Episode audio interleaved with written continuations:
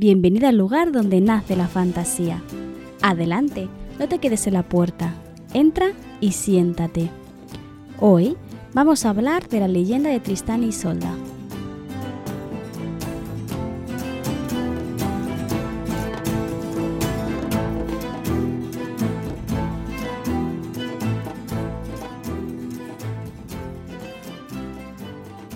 Bienvenido una semana más al podcast Donde nace la fantasía.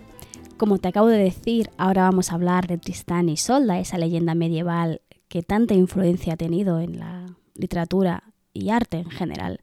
Pero antes te quiero recordar algo que ya te dije en el primer capítulo de esta segunda temporada. Y es que el último martes de cada mes te voy a traer la entrevista a una autora nacional.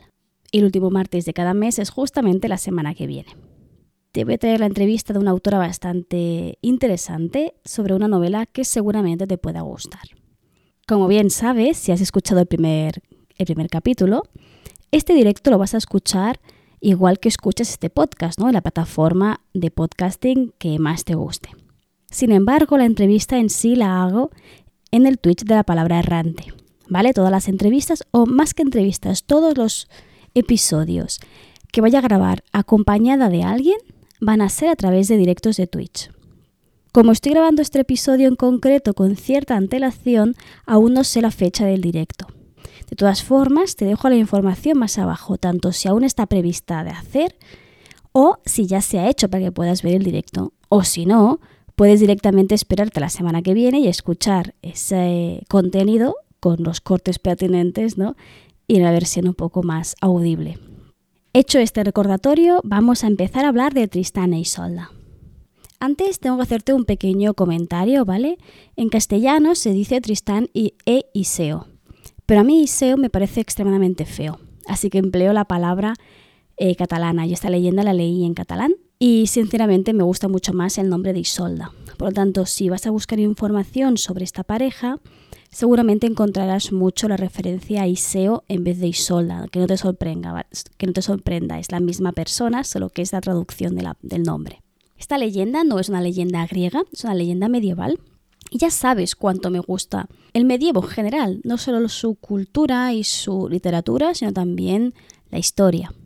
De hecho, te traje un capítulo en el que hablé de la hada Melusina, que es justamente el logo de Starbucks, y también te hablé del mito y la realidad detrás de la bruja mal llamada medieval.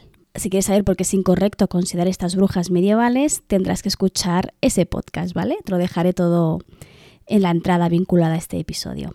Esta leyenda, la de Tristán y Solda, tiene cierta relación con la cultura celta, especialmente lo que se refiere a la magia, y forma parte de la materia de Bretaña. La materia de Bretaña son esos libros de caballerías que engloban todo el mito artúrico, es decir, las historias de eh, Arturo y los caballeros de la mesa redonda.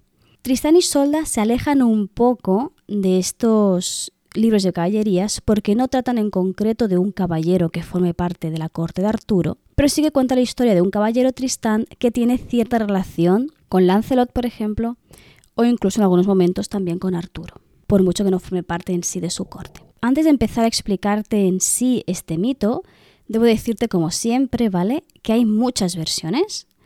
Hay varias composiciones poéticas, hay una narración de la época y una ópera posterior. Además, hay muchísimas películas bastante malas sobre Stanisolda basadas en este mito original medieval.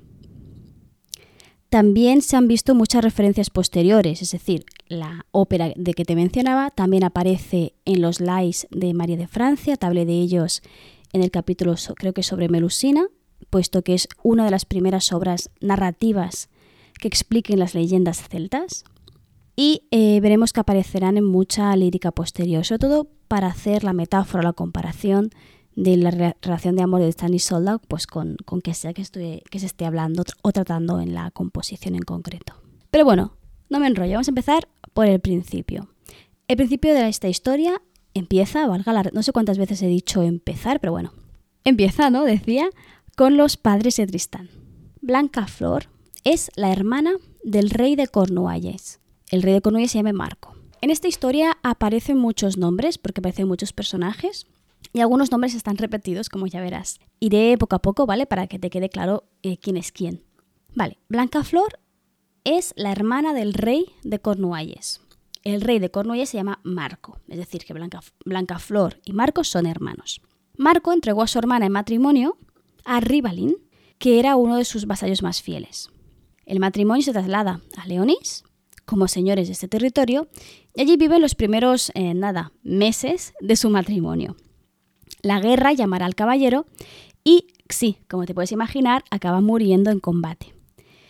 Bueno, esto es un poco más complejo porque no es que muera en combate, sino que muere traicionado por un caballero, pero bueno, vamos a ir un poco al, al grano porque si no este podcast va a acabar siendo muy largo. Más o menos en el mismo momento en el que Rebalín está en la guerra, Blanca Flor se da cuenta de que está embarazada. Los siervos y los vasallos de Ribalín deciden no decirle nada a Blanca Flor para que pueda pasar un buen embarazo. Se entera después de dar a luz de que su marido ha muerto en combate y que ha muerto de forma ruin, ¿no? porque, le han, eh, porque le ha matado uno de los suyos. La pena que siente ante esta muerte la lleva directamente a la muerte. Pero antes de morir, ¿vale? Le pone a su hijo el nombre de Tristán, porque dice ha sido nacido en un momento donde la tristeza lo inunda todo. En literatura medieval la gente se muere porque quiere morirse, es decir, eh, quiso morir y se murió, ¿vale? Y esto es, tienes que entenderlo dentro de la lógica literaria del momento, ¿vale? Por tanto, Blanca, Blanca Flor quiso morir de pena y murió de pena, sin más. Además que es como bastante inmediato, me quiero morir y se muere. Eh, Tristán queda, es recién nacido y eh, queda huérfano casi después eh, de nacer. Sin embargo, crece bajo el cuidado de los hombres y las mujeres de confianza de sus padres. Se convertirá en el señor de Leonís y eh, Gobernal, que será un personaje bastante importante, se convierte en su tutor, su maestro, pero también en su amigo más fiel. Cuando ya tiene edad para ello, se entrena con las armas y pronto destaca por ser muy habilidoso con ellas, ¿vale? Esto es bastante mm, tópico. El héroe va a ser un gran caballero y va a respetar todos los códigos de la caballería. Por eso se llama un libro de caballerías. Enseguida, y cuando digo enseguida creo que eran hacia los 13-14 años, siente curiosidad por conocer las tierras de las que proviene su madre y marchará hacia ellas, es decir, hacia Cornuallas, cuando no es más que eso, que un adolescente. Llegará a la corte de su tío Marco, pero oculta su identidad. ¿Vale? Esto de esconder quién es realmente es un tropo bastante habitual en la literatura medieval, puesto que la persona heroica ¿no? intenta pasar desapercibida al principio y sobre todo se muestra muy humilde con su parentesco. Es decir, en otras palabras, quiere ganarse la confianza de las personas por quién es y por las cosas que hace, en vez de ganárselo por quién es su padre, quién es su madre o de dónde proviene. De esta forma pasará a ser un caballero del rey Marco, pero él no sabe que realmente es su tío y que él es su sobrino. Durante su estancia en Cornuallas aparece un enorme barco irlandés. Tristán aquí se sorprende muchísimo porque la gente de su alrededor se asusta y tiembla de miedo solo al ver esta embarcación. Y es que se entera que desde hace mucho tiempo Irlanda les ganó en una guerra y, a consecuencia de esta derrota, les deben entregar un tributo muy peculiar. ¿Vale? Cada X años, no recuerdo ahora si eran cuatro, no lo recuerdo deben entregarles 300 donceles, es decir, eh, hombres jóvenes, y 300 doncellas. El encargado de asegurarse de que se entrega debidamente este tributo no es otro que el Morjol, un hombre que lo describe más como un gigante ¿no? que como un hombre corriente, que no solo es eh, gigante, ¿no? sino que también es el cuñado del rey, de Irlanda, es decir, el hermano de la reina de Irlanda. Se presenta a la corte del rey de de Cornualles, es decir, se presenta ante Marco y sus caballeros, entre los que se encuentra Tristán. Y en este momento se, nos describen a los hombres de confianza de Marco como cobardes, ¿no? Porque Tristán se da cuenta de que no les gusta, ¿no? Tener que entregar 600 personas a Irlanda, pero no hacen nada, sino que se muestran como eso, como cobardes. Morjol es bastante claro, él viene a buscar el tributo, pero se batirá en combate a muerte si alguien quiere evitarlo. Eso sí, ¿no? Le pone una condición, solo se, va, se batirá con alguien cuya sangre sea tan doble como la suya, puesto que su hermana es una reina, ¿no? Es en este momento en el que Tristán va a desvelar quién es. Da un paso al frente y dice que él se enfrentará al Morjol, que su sangre también es de rey, ¿no? Es real, puesto que es hijo de Blancaflor. Y es en este momento en el que Gobernal le indica, ¿no? le confirma a Marco a través de una joya que era de su hermana y bla, bla, bla, lo típico que podemos encontrar en la literatura medieval, que efectivamente es el hijo de Blanca Flor y por lo tanto el sobrino de Marco. El Morjol por tanto aceptará este duelo y se batirán a duelo. Como te puedes imaginar, Tristán gana, vence sí, pero gana una herida muy muy grave. La espada del Morjol estaba envenenada, así que el veneno entra rápidamente en su cuerpo y lo enferma de gravedad. De hecho, en este momento, tanto Marco como propio Tristán se creen que Tristán va a morir. Lo ven imposible, no hay nadie en el reino, o de los reinos cercanos, ¿no? No hay nadie en el reino que sea capaz de curarle ni de entender qué es lo que le sucede. En un momento de desesperación, Tristán, casi movido por una especie de intuición o voz interior, llámalo como quieras, llámalo magia, le pide a su tío que lo deje en una barca sin remos, que lo lance al mar y que le deje a merced un poco de las corrientes marinas, creyendo ¿no? que de esa forma llegará a alguna costa y llegará a alguien que sea capaz de curarle. Solo le pide, eso sí, que le deje un arpa con él para que pueda distraerse en su viaje. De esta forma no podemos ver cómo Tristán se aleja de las costas mientras Marco prácticamente lo da por muerto. Mientras tanto, los reyes de Irlanda reciben la noticia. Un ruin caballero llamado Tristán ha dado muerto a su amado Morjol, un caballero honorable y hermano de la misma reina Isolda. La princesa, que también se llama Isolda, aquí tengo que hacer un paréntesis. Vamos a encontrar hasta tres, hasta tres Isoldas en esta historia, ¿vale? O sea, es Isolda la reina de Irlanda, Isolda también la princesa de Irlanda. Lo que decía, la princesa va a guardar un gran rencor a este caballero, ¿vale? A, Tristán, pues su tío era una de las personas a las que más quería en el mundo. Ella y su madre, es decir, la, reina y la princesa de Irlandas, además de ser reina y princesa, también son grandes curanderas. Son expertas en crear ungüentos, brebajes y pócimas. En otras palabras, ¿vale? Eh, cumplen con todos los estereotipos de lo que posteriormente se llamaría bruja, hechicera o incluso hada. Princesa y reina se encargarán del cuerpo del caballero para prepararlo eh, para su entierro y su funeral. Y en esta labor la princesa encuentra, encuentra algo muy importante, encuentra la punta de la espada de su asesino y la guardará, esperando el día en que puedan vengarse la muerte de la persona a la que más quiere. Mientras tanto, la barca de Tristán llega a tierra. Está muy mal herido, casi al borde de la muerte. Es totalmente incapaz de incorporarse o levantarse de la barca, pero es encontrado por unos hombres que lo llevarán directamente a la corte. Está mal herido, sí, pero es capaz de darse cuenta de que el destino lo ha llevado directamente a las fauces del enemigo. Está, sí, en la corte de Irlanda. Movido por la prudencia y el miedo, decide volver a ocultar su realidad y, aprovechando que lleva consigo un arpa, se hace pasar por un, por un juglar. Es la misma princesa Isolda, que se la conoce como la Bella o la Rubia, quien se encarga de curarle. El veneno que le está consumiendo es de hecho una planta muy conocida en sus tierras y en su familia, así que no le cuesta nada hacerle volver a la vida. Permanecerá en la corte durante un tiempo hasta que se va recuperando, siempre fingiendo ser este juglar, pero en cuanto tiene la fuerza suficiente para irse, se embarcará de nuevo a sus tierras.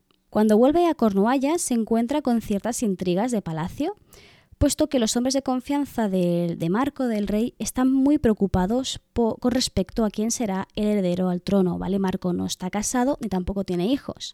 Cuando vuelve Tristán, Marco se alegra enormemente de ver de nuevo a alguien de su familia, ¿no? Alguien querido a su lado que eh, proclama que será él su heredero. Pero como te puedes imaginar, los nobles que lo que están buscando es eh, algún tipo de relación política ¿no? con el rey, no les parece demasiada buena idea. Y empiezan a proponer distintas posibles esposas, porque lo que insisten es en que debe casarse y darles un heredero directo. Lo que decía, ¿no? Cada uno de ellos les va a, dar una idea distinta, una candidata diferente, pero eh, Marco aquí recibe la visita de unas aves. Y aquí tenemos otra vez el elemento podemos decir mágico, aparecen dos, aves que portan entre las dos, cogido por, el, por los picos, un mechón de pelo tan rubio como el oro. Decide que solo se casará con la dama de los cabellos de oro. Tristán, al ver este cabello, automáticamente piensa en Isolda. Como te he dicho antes, la, la llaman la bella, la bella, pero también la rubia, porque tiene una melena de oro. Tristán, por tanto, se va a volver a embarcar de camino a Irlanda, esta vez acompañado de sus hombres de confianza, entre ellos Gobernal. Volverá a ocultar su identidad y se hace pasar por unos mercaderes para que les permitan atracar en el puerto de Irlanda. Recuerda ¿no? que son dos pueblos que están no en guerra, pero casi. Tristán les pide a sus hombres que se queden en el barco para prevenir ¿no? posibles desastres y se adentra en la ciudad. Y en este momento se da cuenta de que algo no, no va bien, porque la gente está huyendo, está, sale corriendo en dirección contraria, ¿no? ¿Qué va a hacer Tristán? Va a ir en dirección al peligro, ¿no? Detiene a una mujer. Y esta le dice que es que el dragón, el dragón tiene hambre.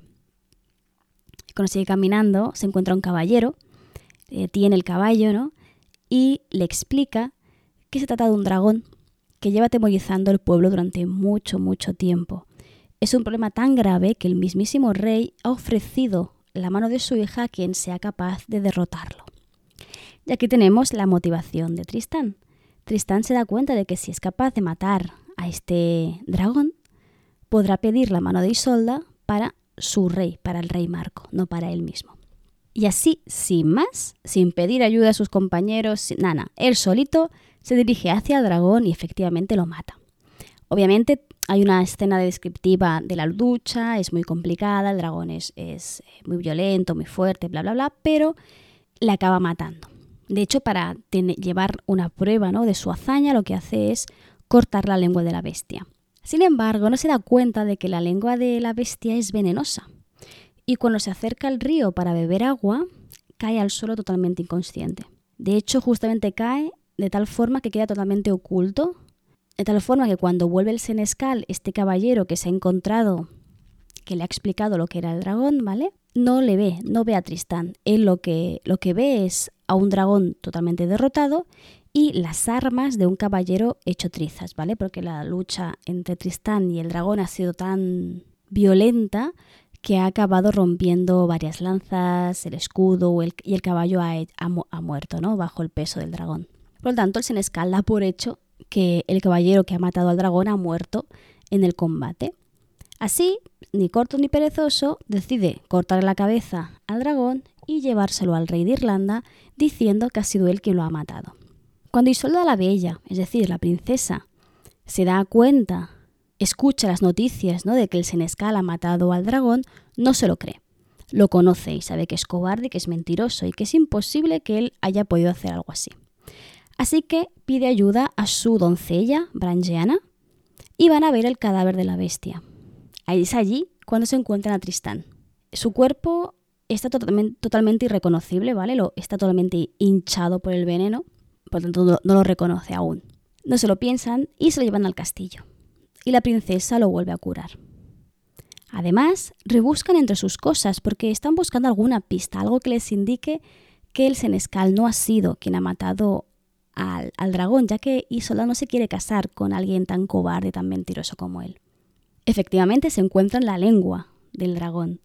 Si Tristán tiene la lengua y la cabeza que ha traído el senescal le falta la lengua, está claro que Tristán ha sido quien ha vencido realmente al dragón. Sin embargo, encuentra algo más entre las cosas de Tristán. Encuentra su espada. Y ve que le falta la punta, justamente. Al sacar de la caja en la que escondía el trozo de metal que encontró en el cuerpo de su tío, se dan cuenta que encaja perfectamente con la espada de Tristán. Así que lo identifica como el asesino de su tío. La primera reacción de Isolda es matarle, puesto que quiere vengar la, la muerte de su tío. Pero Tristán, que ha recuperado el conocimiento, la detiene. Le explica toda la historia, la verdad, cómo lo ha vivido él, que fue un duelo justo y que lo venció, pero que podría haber muerto él, ya que el Morjol era un poderoso y muy fuerte caballero. Además, insiste que él es el único que puede salvarla de un matrimonio con el Senescal, pues es el único que puede defender que realmente no ha sido él quien ha matado muerte al dragón. justo cuando los reyes de Irlanda van a entregar la mano de la princesa, de la princesa al senescal, delante de todo el mundo para hacerlo público, la princesa aparece junto a Tristán y explica lo sucedido con el dragón. La princesa, de hecho, en esta conversación le hace prometer a su padre que escuchará su historia y perdonará a Tristán de sus crímenes anteriores. El rey acepta, recuerda antes de escuchar la historia, y se da cuenta, ¿no?, de que tiene ante sí al asesino de su cuñado. Sin embargo, este le explica la historia del mismo modo que lo ha explicado con Isolda, le entrega la lengua del dragón y pide a Isolda como esposa, no para él, sino para el rey Marco. Y creo que es esto, el que no sea para él, sino que será para el rey Marco, lo que hace que el rey acceda. Isolda, por lo tanto, queda comprometida con el rey Marco. El rey no podía romper dos promesas, no había prometido que quien matara a quien matara al dragón le daría la mano de su hija, y al mismo tiempo había prometido a su hija que perdonaría los crímenes anteriores de ese hombre, ¿no? que es Tristán. Raudos, Tristán, sus hombres, Isolda y Brangiana se embarcarán rumbo a Cornuallas. Además, los reyes ofrecerán una suculenta dote y la reina en concreto, esa que ya hemos dicho que tenía un tanto de bruja, prepara una pócima de amor que le entrega a Brangiana con una orden muy clara. Tiene que dar de beber la poción en la noche de bodas a Marco y a su hija para asegurarse de que fuera feliz ¿no? en su matrimonio y que realmente hubiera amor en su, en su unión. Como te puedes imaginar, el plan de la reina no irá bien, porque si no, no tenemos drama, ya a todos nos gusta el drama, especialmente a los lectores medievales. ¿Qué sucede? En un día especialmente caluroso, Tristan y Solda, que se han quedado sin vino, buscan otra botella más y dan con la pócima de amor. Brangen ha quedado dormida y no se entera de nada, Así que otra sirvienta les servirá a ambos la poción de amor. Tristán y Isolda quedan totalmente y perdidamente enamorados, nada más acabarse de beber el cáliz que comparten, ¿no? Branjana les explica los efectos de la pócima, que son lo mismo que le explicó su señora. Y es que durante los tres primeros años su amor será fuertísimo, tanto que será casi insoportable poder separarse. En los casos extremos incluso podrían enfermar solo de verse separados. Sin embargo, llegan a Cornuallas e Isolda se casa con Marco. Estaba prometida a su tío. Tristán es el vasallo de Marco, no puede traicionar de esta forma. Por lo tanto, no dicen nada y permiten que la boda siga adelante. No cuentan nada, pero sí que mantienen una relación adúltera aprovechando varios momentos en los que el rey está ausente, ya que tenemos el salseo de la época. ¿vale? Uno de los clichés más, más, más típicos en literatura medieval es el triángulo amoroso donde siempre está ella casada, o casi siempre. El rey Marco no tiene ningún motivo para sospechar de su sobrino porque confía en él plenamente, ¿no? Ha sido un caballero fiel, un vasallo obediente, que le ha ayudado en mil y una aventuras. Por lo tanto, en ningún momento desconfía ni de él ni de su mujer.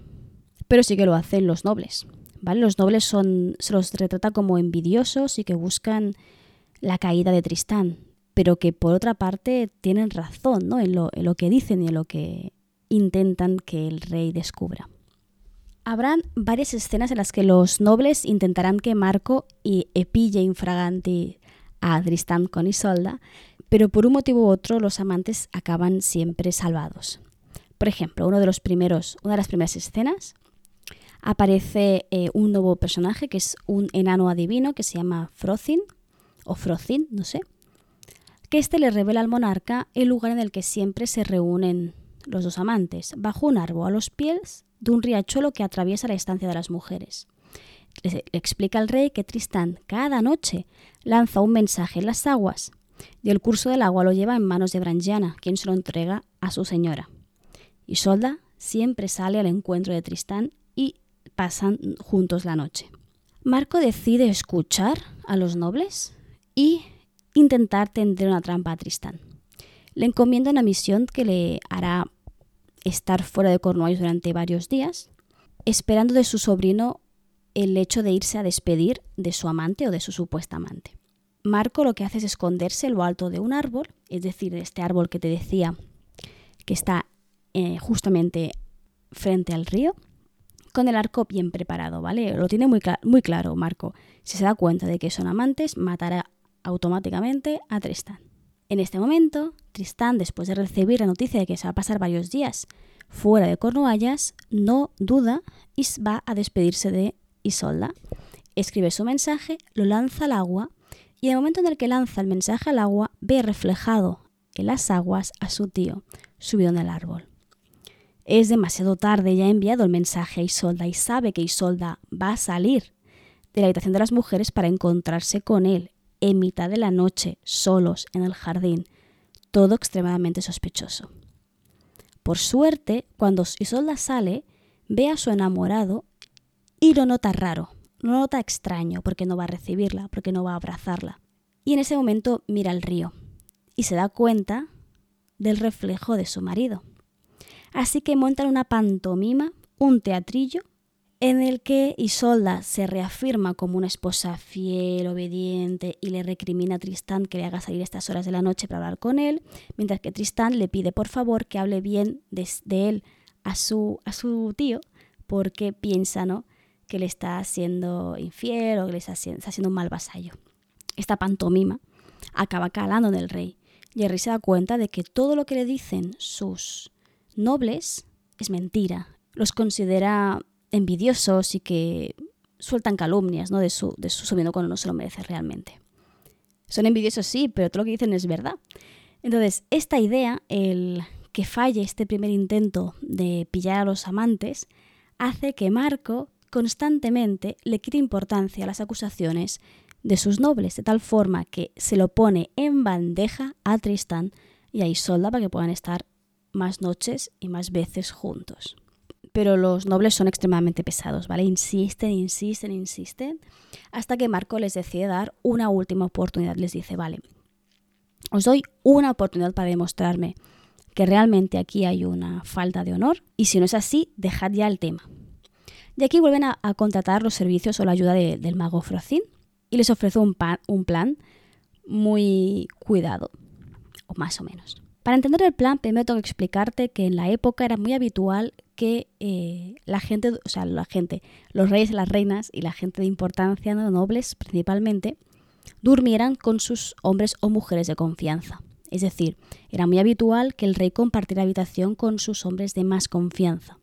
Igual que la, reina generalmente dormía siempre con su doncella y también algunas nobles de eso de su confianza, más, más cercanas al rey o a la reina, ¿no? De esta forma, en esta escena vemos que el rey duerme en la misma habitación, no en la misma cama, ¿vale? En la misma habitación que Tristán y que otros vasallos también del reino, al mismo tiempo que comparte la cama con su esposa. Por lo tanto, tienes que imaginar una habitación muy grande en la que está en el centro la, cama del rey y la reina y a su alrededor varias camas más pequeñas donde duermen otros, otras personas, ¿vale? Es una forma de entender un poco extraña, ¿vale? Pero bueno, es que si no, no vas a entender el plan del mago. ¿Qué va a hacer?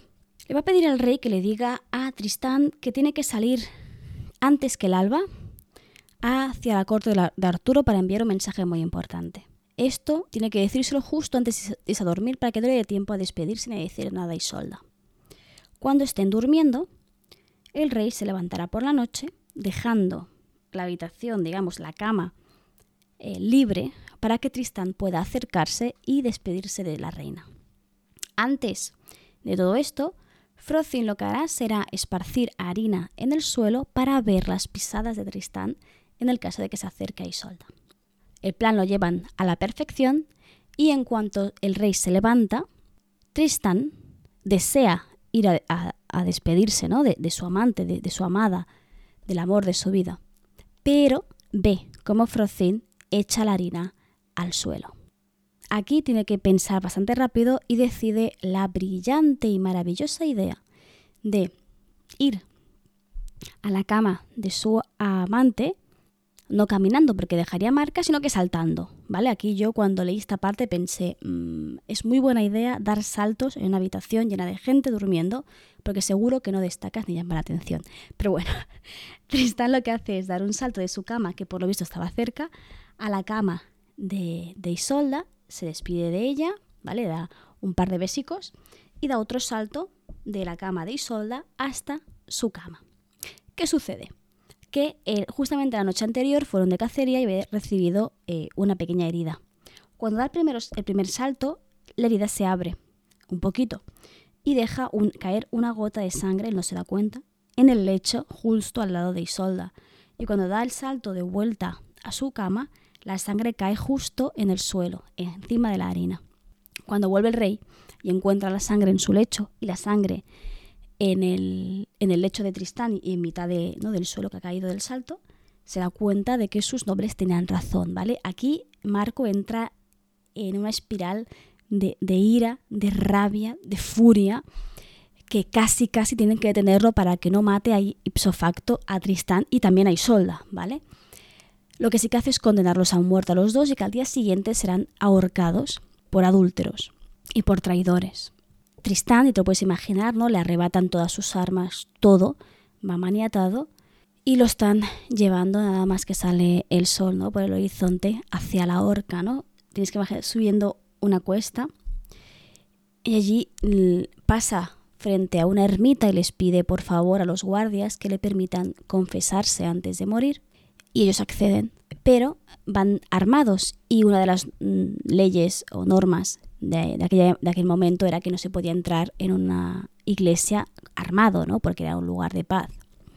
Así que deciden esperarle fuera mientras Tristán se confiesa los guardias lo consideran una muy buena idea porque solo hay una puerta donde están ellos esperando a que salga y una única ventana que da un acantilado y dicen no va a saltar, ¿verdad que no? No, no va a saltar. Sí, salta.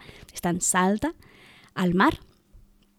Acaba cayendo, sobreviviendo, obviamente, nuestro héroe, y llega a, lo que sería la costa, ¿vale? Gobernal, por el motivo que sea, sabe dónde está, lo encuentra, le, le da sus armas, su caballo y sus ropas, y van en busca de Isolda. Mientras pasa todo esto, Marco que se ha enterado de la huida de Tristán, decide que no quiere esperar a que lo encuentren, sino que quiere condenar a su mujer. Quiere ahorcarla, quiere matarla. Pero la gente de su alrededor, especialmente los nobles, le dicen que no puede hacer algo así porque es la hija del rey de Irlanda y si la mata, propiciará una nueva guerra y el pueblo no está, no está preparado para una segunda guerra. Así que encuentra otro castigo, uno que le pueda molestar incluso más que la muerte, y es que la entrega a los leprosos. Es un castigo doble, primero, porque la humilla una persona, una reina, ¿no? Los estamentos sociales de la época media, ¿vale? Pasa de ser una reina a estar con los leprosos, que son los marginados, ¿no? De estar de lo más arriba a lo más abajo. Le arrebata los lujos, le arrebata la ropa, le arrebata eh, incluso la belleza, ¿no? Porque si coge la lepra, perderá esta belleza. Lo arrebata todo así que la entrega a los leprosos, como quien entrega una cabra. Tiene la gran suerte de que Tristán la intercepta, mm, no mata, no mata a los leprosos porque al ser un caballero no puede hacer daño a alguien más débil que él, pero sí que los daña lo suficiente como para que Soldana y Solda y se la pueda llevar. En este momento empieza el exilio y la vida más apacible de Tristán y Solda porque se retiran a los bosques y viven como salvajes, se podría decir, durante varios meses viven juntos justo, justo hasta que pasan los tres años, ¿vale? Recuerda que la poción era, eh, provocaba el amor entre las dos personas que vivían en la pócima, pero este amor era eh, muy intenso solo los primeros tres años. Después, después se seguían queriendo, pero eran más razonables, ¿no? En ese sentido. Es en ese momento, cuando se acaba la poción, que los amantes se dan cuenta de la tontería que han hecho, ¿no? Tristán se da cuenta de que ha raptado a su tía, ¿vale? O sea, a la mujer de su tío. Y Isoda se da cuenta de que ha renunciado a los lujos y a la comodidad de la realeza para vivir en el bosque, ¿no? Con, el con su sobrino. Así que deciden volver a la corte. Y aquí pasa un episodio bastante curioso. Y es que Marco los encuentra, ¿vale? Hay un, un lacayo, un siervo, que encuentra la cabaña en la que están escondidos Tristán y Isolda y va a avisar a Marco. El, monarca se dirige hacia ahí corriendo y se los encuentra echándose la siesta. Entonces, al contemplar cómo están durmiendo, ve que está Tristán a un lado y Solda al otro y la espada de Tristán se interpone entre ambos cuerpos. Esto le choca muchísimo porque si fueran amantes realmente, no dormirían con una espada en medio, sino que dormirían abrazados, ¿no? De esta forma, Marco vuelve otra vez a dudar de el adulterio. Dice, tal vez los he echado, tal vez casi los mato, cuando a lo mejor no son amantes. Así que se va mm, pensativo a la corte de nuevo, pero antes hace algo muy particular. quita la espada de Tristán de entre los dos cuerpos y pone la suya e intercambia su anillo de bodas con el de Isolda. De tal forma que cuando se despiertan, lo primero, se pegan un susto de muerte, porque es claro, se dan cuenta de que Marco ha estado por ahí y tienen miedo de que quieran matarles, pero después se dan cuenta de que Marco quiere perdonarles. De esta forma y con la ayuda ¿no? de varios personajes secundarios consiguen el perdón de Marco y consiguen volver a la corte de Cornualles. Bueno, Tristán no, ¿vale? Vuelve Isolda a la corte, vuelve como reina y Tristán es exiliado. Aquí hay un periodo de aventuras de Tristán, va conociendo gente, va ayudando, va salvando vidas, bla, bla, bla, hasta que llega a Bretaña, ¿vale? Bretaña es un... es uno de los países o territorios donde la literatura medieval es más potente, ¿vale? La, tierra de Arturo. Y ahí sucede algo muy importante, ¿vale? Allí encuentra o eh, conoce, mejor dicho, a Oel y a sus dos hijos. Les ayuda en un problema que tenían, ¿vale? Y se gana el respeto de la familia.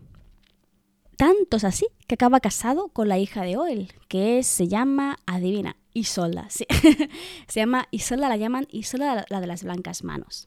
¿Vale? De hecho, este, esta boda se da por un malentendido, ¿vale? El hermano de Isolda, la de las blancas manos, que se llama Caerdín, ¿vale? Escucha como Tristán toca una canción de amor o más bien de pena por lo que siente por Isolda. Obviamente se piensa que está hablando de su hermana, se lo dice a su padre y rápidamente ah, acuerdan un matrimonio que Tristán, puesto que no tiene nada más, porque no puede tener a la Isolda que realmente quiere, decide quedarse con otra Isolda. Esto es un poco feo, ¿vale? Pero bueno, mm, es lo que sucede. La vida que vive junto a Isolda de las Blancas Manos es apacible, es buena, pero nunca llega a olvidar a su Isolda. Hasta que llega un momento que en un combate cae herido de gravedad. La espada de su adversario estaba envenenada y nadie, absolutamente nadie de los alrededores es capaz de curarlo. Y sí, seguro que esto te suena de antes, ¿no? Y a él también le pasa lo mismo, recuerda esa otra espada envenenada, recuerda esa otra enfermedad y también recuerda quién fue la única capaz de curarle.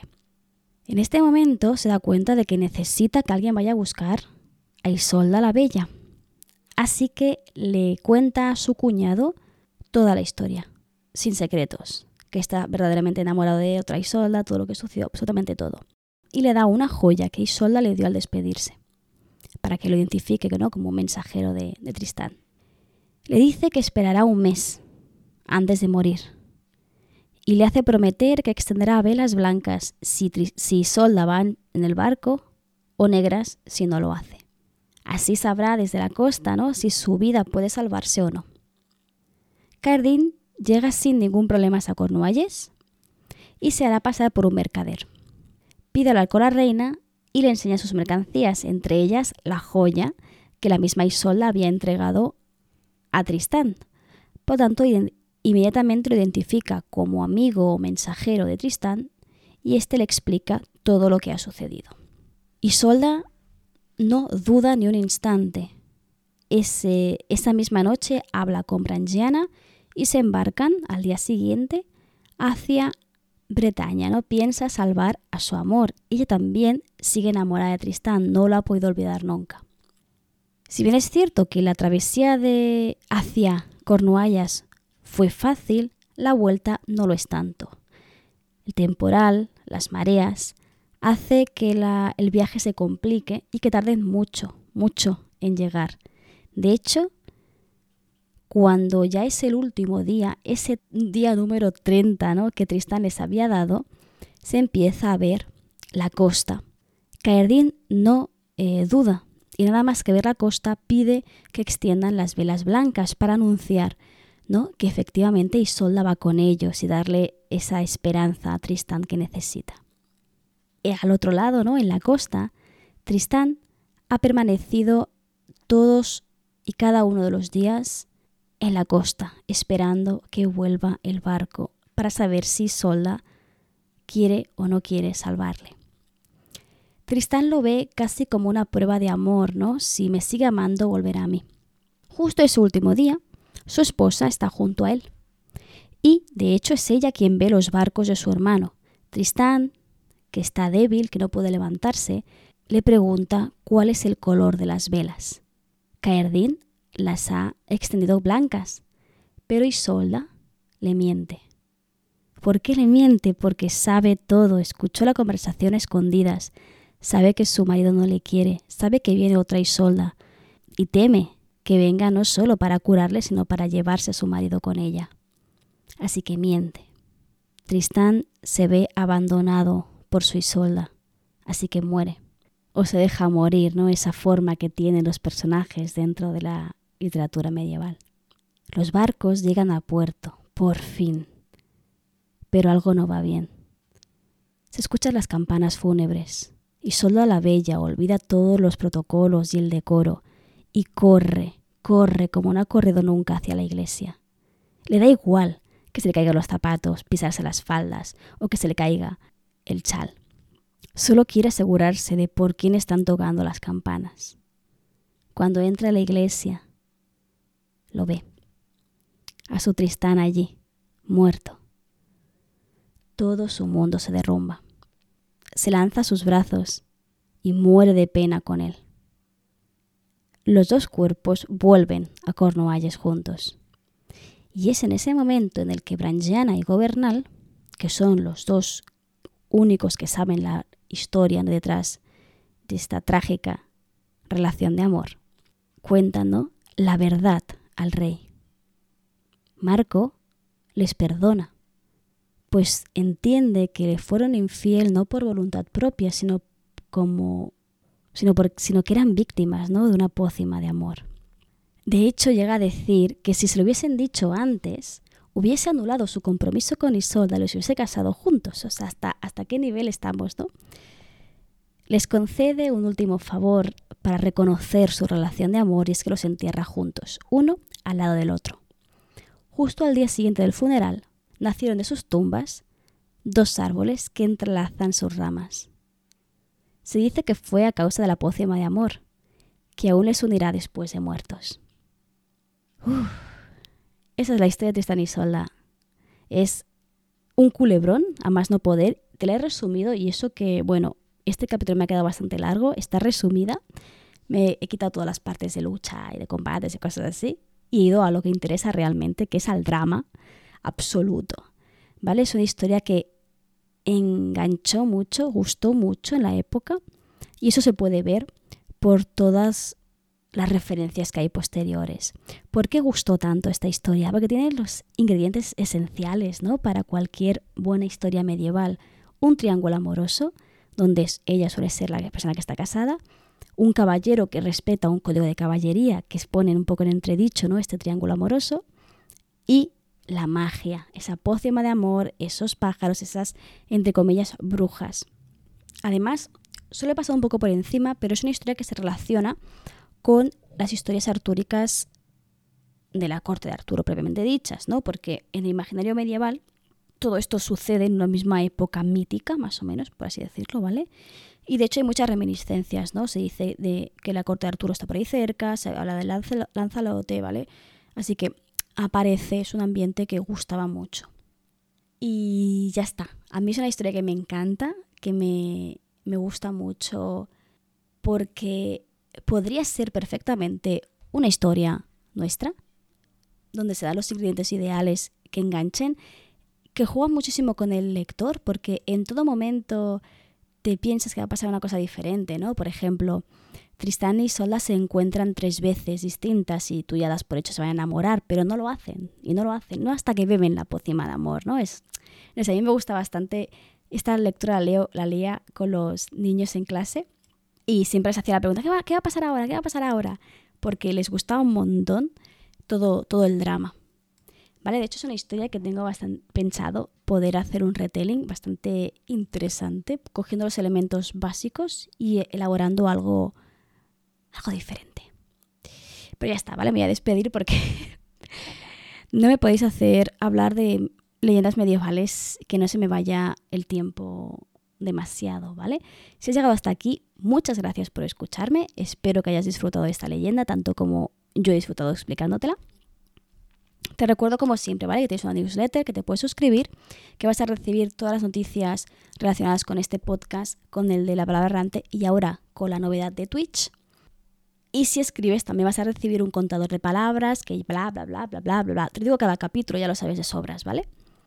Así que nada, espero que pases una muy buena semana y te recuerdo una de las cosas más importantes que siempre te digo al acabar, y es que aquí, en este pequeño rinconcito de Internet, siempre, siempre vas a ser bienvenida.